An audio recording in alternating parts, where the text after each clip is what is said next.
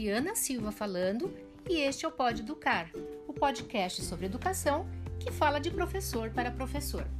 Neste episódio de número 7, eu estou extremamente satisfeita porque eu recebi uma solicitação por e-mail de uma professora coordenadora que quer discutir um tema que colocará em pauta para a reunião de planejamento, né, na retomada agora em fevereiro, e é, a, é sobre a diferença entre ensino remoto e educação à distância.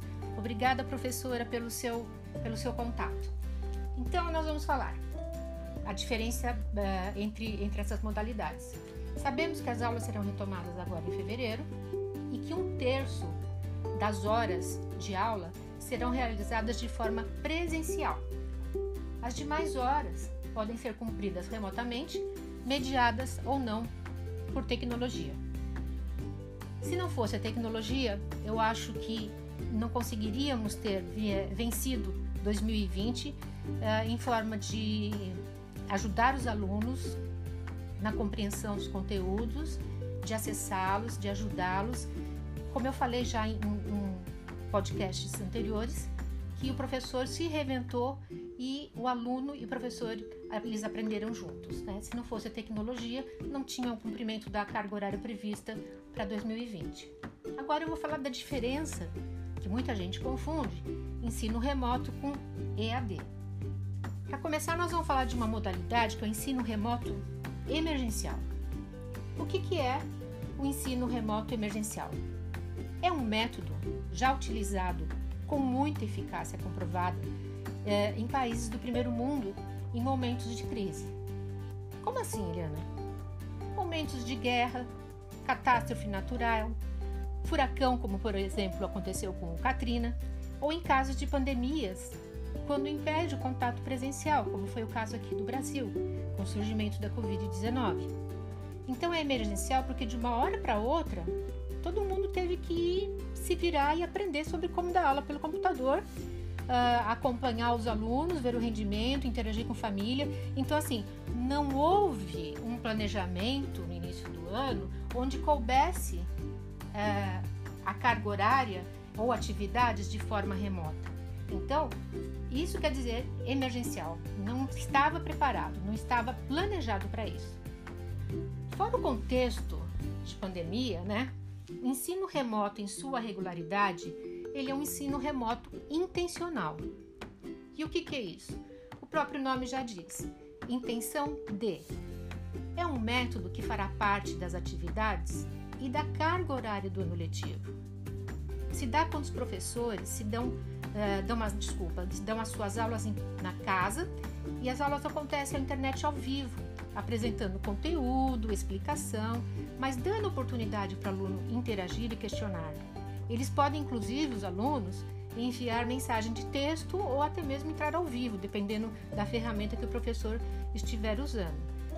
Então, para acontecer o ensino remoto intencional, toda a equipe pedagógica da escola, gestores, professores, participam de um planejamento, elaboram um projeto que vai ser cumprido dentro da carga horária daquele ano letivo. Então aqui é muito legal porque o professor ele é o curador do seu conteúdo. Ele prepara com, com tanto é, é como se fosse é, da sala presencial. Ele tem o plano de aula e executa toda a trilha de aprendizado do aluno, né, com jogos, avaliações, conteúdos e uma forma de explicar que envolva, né, que engaje os alunos. E a turma do professor é sempre a mesma. O professor do sexto ano que dá português para o sexto ano tem a turma do sexto ano fixa. Ele pode ter uma turma de nono ano, mas é uma turma de nono ano fixa. Então, é o mesmo professor de língua portuguesa para essas duas turmas e assim com todos os outros componentes curriculares. Já a educação à distância, gente, é totalmente diferente na estrutura, totalmente é, diferente. A educação à distância, ela acontece, ela é estruturada, ela é, ela é concebida dentro de uma empresa de conteúdos educacionais né? É criado por um grupo de professores, certo? Que fazem as aulas, apresentações, textos, vídeo, atividade, avaliações. Claro que eles estão sempre de acordo com demandas e solicitações a serem cumpridas pelo MEC. Não é eu vou dar aula do jeito que eu quero, né? As emendas são muito bem uh, revistas para serem aprovadas. Então, esse professor ele faz um conteúdo não para uma sala dele, ele faz um conteúdo para uma empresa. Faculdades e universidades compram o direito autoral desse material e colocam num ambiente tecnológico que se chama AVA, Ambiente Virtual de Aprendizagem. Hoje a gente sabe e aprendeu muito em 2020 o que é AVA. Então, um professor não fica com aquele material. A empresa vende para a universidade, para a faculdade, aquele material. Dentro dessa plataforma tecnológica da AVA, para que aconteça EAD, existe um intermediário. O professor não vai estar presente, que nem no ensino remoto. O professor da sala do nono ano, do oitavo ano, do, sexto ano, ele não estará presente ao vivo. Mas não pode acontecer sem ninguém para mediar. Então existe um tutor. As faculdades dão preferência para pessoas formadas, especialistas nas áreas que vão dar. Por exemplo, eu vou fazer um curso de pedagogia presencial, tenho os meus professores lá presenciais, mas eu quero fazer um curso de pedagogia EAD, já com as aulas gravadas, pré-concebidas, com datas uh, já estipuladas. O meu intermediário, o meu tutor, ele tem que ter uma, uma formação em pedagogia. É o que as empresas, as faculdades, universidades priorizam, mas nem sempre isso acontece. Mas também não é qualquer pessoa que pode chegar e ser um tutor de EAD. É um profissional capacitado, formado, que adquire habilidades para ser para fazer essa ponte entre o aluno e o material que está dentro da plataforma tecnológica. Deu para entender? Então, eu não tenho, no EAD eu não tenho professor para mim. Eu tenho um professor que eu assisto e tenho um intermediário que coloca isso no ar para mim e responde minhas dúvidas, certo? Então ele faz essa ponte entre o, o, conteúdo e a da tecnologia e os estudantes. A videoaula é um modelo muito adotado no, EAD. Por que, gente? Porque elas são gravadas pelos professores, geralmente em estúdios, então é uma coisa bem profissional, né? Que ficam em um ambiente específico, que é, que é no AVA, uma plataforma tecnológica, para que os alunos possam assistir quando e quantas vezes quiserem. A partir daí, eles fazem as atividades para concluir cada módulo, né?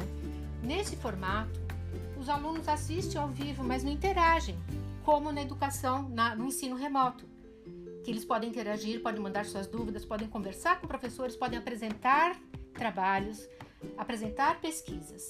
Então, aqui ele simplesmente o aluno é receptor. Imaginem vocês o número de alunos, o número de estudantes que um curso EAD atinge. Milhares certo? Então, e esses milhares de estudantes podem assistir a aula quando é, for mais conveniente para ele. Então, essa é, é, a diferença fundamental. Aqui no caso da, do EAD, existe uh, o lucro das universidades e faculdades porque elas compram direitos, os direitos autorais do curso. Ela compra o direito autoral de todos os autores, de toda a produção, de todo o conteúdo elaborado. Então, a diferença é muito, muito grande entre as modalidades. E muitas pessoas confundem, dizendo que os alunos é, da educação básica em 2020 tiveram EAD. Não, não foi EAD, de jeito nenhum.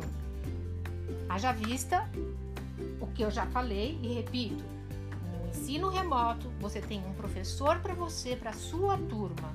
Não aumenta o número de alunos ensino remoto, ele dá na casa dele, ele conversa com os alunos, ele está presencial ali, ele desenvolve uma aula como se ele estivesse dentro de uma sala de aula. No EAD, é um conteúdo pré-gravado, pré-selecionado para as datas do, do cronograma e assim atinge milhares de alunos. Então, não é uma coisa pessoal, é uma coisa muito mais autoformativa, autoinstrucional do que interativa, centrada na aprendizagem, certo? Bom, professora Kelly, eu espero que com a explicação tenha elucidado alguma dúvida, né? E que, a senhora vai retomar agora com muito sucesso, né? Da sua escola.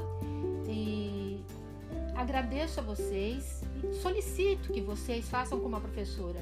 Mandem para o e-mail podeeducar, P de Paulo, O de Osvaldo, D de dado, dois Es de elefantes seguidos, ducar, arroba gmail.com.